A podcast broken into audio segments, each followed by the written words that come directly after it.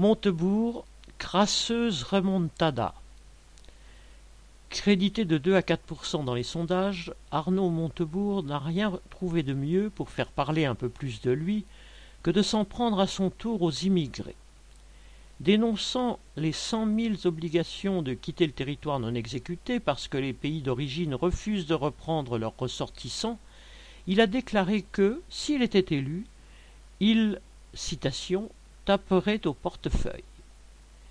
Il y a onze milliards de transferts qui passent par Western Union sur l'ensemble des pays d'origine.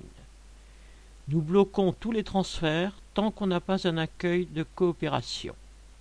Fin de citation.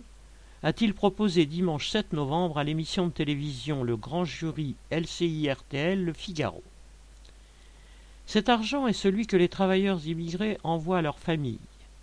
Ils se font exploiter par les entreprises du bâtiment, de l'automobile ou de la sécurité pour permettre à leurs proches restés au pays de survivre. Ces transferts financent dans les pays d'Afrique des puits ou la construction d'infrastructures nécessaires au village, bien avant l'aide internationale qui finit le plus souvent sur les comptes de grands trusts ou dans les poches d'intermédiaires corrompus.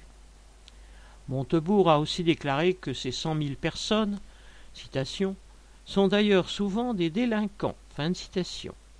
Alors qu'il s'agit pour la plupart de déboutés du droit d'asile, dont le seul crime est d'avoir voulu fuir la guerre et la misère et de ne pas avoir eu envie d'y retourner.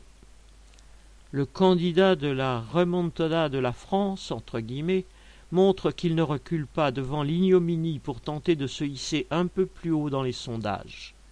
L'extrême droite crie au plagiat et la gauche s'indigne.